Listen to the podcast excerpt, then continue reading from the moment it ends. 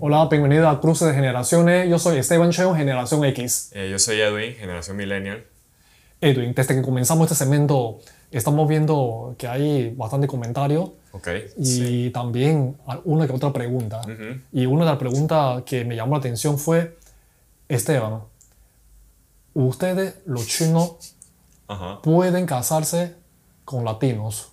O fuera, de la, fuera de la comunidad china. fuera como la China. En mi caso, yo estoy fuera del mercado, o yo estoy ya. eh, estoy, estoy muy Estás- limitado de acceso, pero en tu Ah, No, caso, ya- ya tú estás todavía con estás restricciones soltero ya. y cotizando. ¿Qué opinas? ¿Tú te casarías con una panameña o latina? Mira, ¿O yo me puedes? puedo- yo- o sea, esto no es cuestión de que si puedo o no. Yo, yo quiero, y si yo quiero, yo puedo. O sea, no, Ajá. no hay- yo no tengo, por lo menos como, como crecí, pues no tengo restricciones, no tengo de que si esta raza, si esta etnia no, si sí, pues. O tu papá dice que si te casas con un latino o latina, Ajá. te te ceredo. Latina. No, no hay nada de eso. Nunca existió esta conversación. En tu casa nunca. Mis padres han sido muy abiertos, no sé si todos los padres chinos de ascendencia china o chinos piensen así, pero yo creo que yo creo que los amigos que yo conozco ningún padre les ha obligado a casarse con chinos, Ok. ¿verdad? Casos he escuchado Claro, de que, de que papá no le gusta.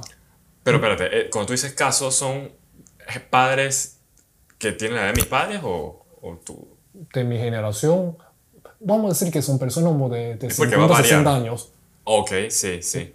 ellos han dicho que, que no, que mi, mi papá no le gusta que, que yo ando con eh, un panameño o una panameña, que yo sí lo he visto. Eh, lo he escuchado también, lo he escuchado también. ¿Y sabes por qué, se, por qué pasa eso? Tendrás... Básicamente porque algunos padres tienen la impresión de que los latinos son muy festeros, Ok.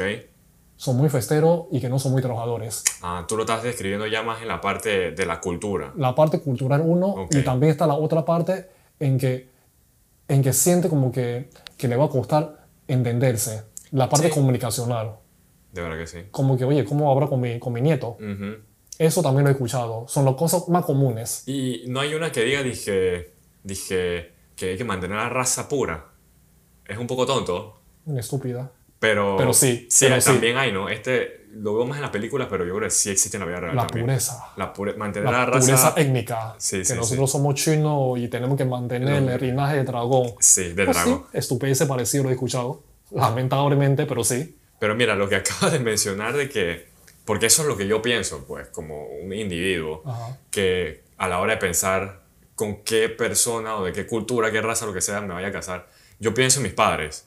Yo lo pienso y lo considero porque también quiero a alguien que pueda hablar con mis papás. Por lo menos mis papás hablan español, así que cualquier persona que hable español ya cumple con el requisito de comunicación. Y las otras cosas culturales, que si comen cierta comida o no, yo lo considero, pero no creo que eso sea algo que va a impedir, digamos, encontrar a la persona correcta. Eso no va a impedir cualquier Mm. otra cosa. Sí, ¿Me sí- entiendes? Sí, he, sí he tenido esa, esa experiencia. Ajá. Nosotros tenemos una cosa juntausada. Ajá. Juntausada es como una sopa dulce de frijoles Exacto. o de sí. poroto, pues. Y entonces tenía una pareja en su momento y cuando me veía comiendo eso, así que, oye, pero ¿cómo estoy comiendo poroto asco, dulce? Ujú. No dio asco, pero sí le pareció chistoso. Yo tengo amigos, ya no, no digamos pareja, amigos que han co- yo le he dado de probar comida china y lo escupen, o sea, Ajá. y normal, pues no siento que esto sea, ah, esto es lo, di- yo siento es divertido. Tiene tal un jacal, un siumai, ahí sí se Un la poco come más- seguro. Más, más normal. Qui- ¿Quién sabe qué tú le diste comer aquella ocasión? Creo que era un dumpling o un, po- de un vegetales. pepino en mar que, que lo ve y le da como, como asco. Pepino No, en no mar con verlo. es delicioso, se lo recomiendo. Pero mira, hablando más de... Volviendo a ti, de- ajá, Volviendo ¿qué- a ti. ¿Qué ibas a preguntar? ¿qué sería de, de, de Eden si, si tuviera una novia latina? ¿Cómo sería en tu familia? ¿Cómo hablaría tu papá? ¿Qué opinarían Miren, miren, ellos? Yo le pensaba, bueno, no es que tenga tanta experiencia de este, de este tipo, pero digamos que no creo que cambie mucho, sino que a la hora de comunicar habría que a veces haber traducciones, porque quieres que se comuniquen mejor tú traduciendo si es necesario.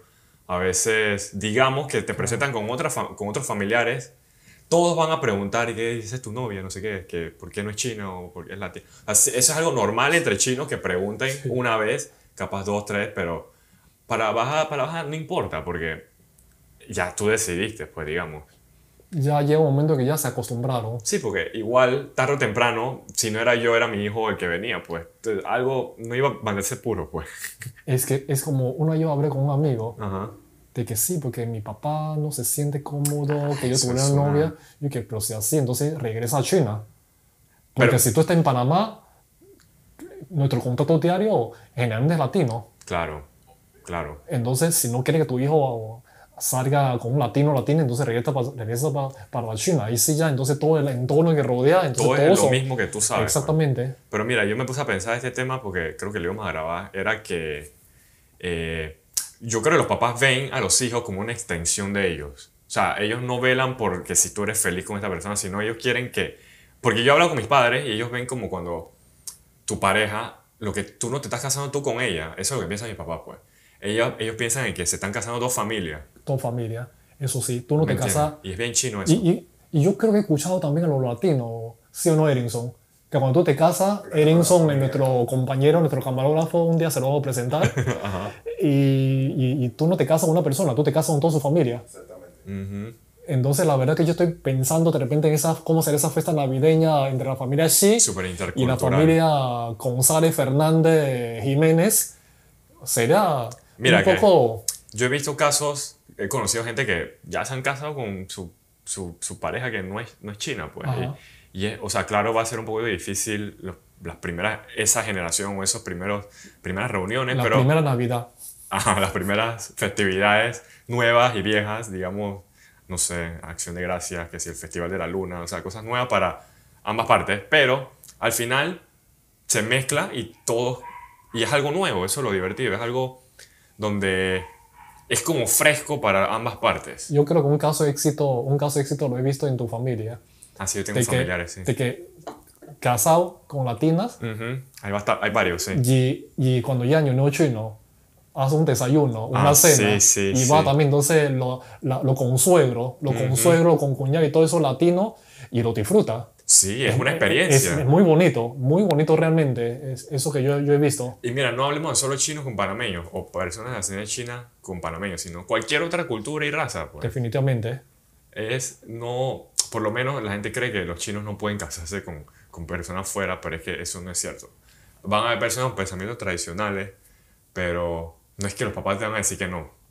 Cuando yo quisiera, si no tiene algo que agregar, yo quisiera cerrar con ese pensamiento. Mm, yo creo que Eso fue estamos bien cuando, cuando tomé una, un diplomado en gestión cultural. Hola Alexandra, tú sabes que estoy hablando de ti.